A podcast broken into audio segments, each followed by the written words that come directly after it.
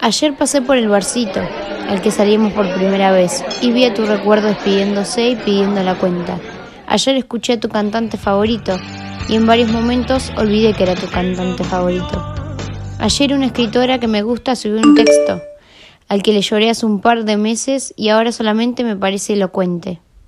Ayer descubrí que te quería, pero también que te estaba soltando, sin buscarlo. ¿Viste? Tardé un poquito, pero ya te ubiqué, en el lugar de las emociones que te correspondía. Fragmento del libro Cortitos de Guido Mesina.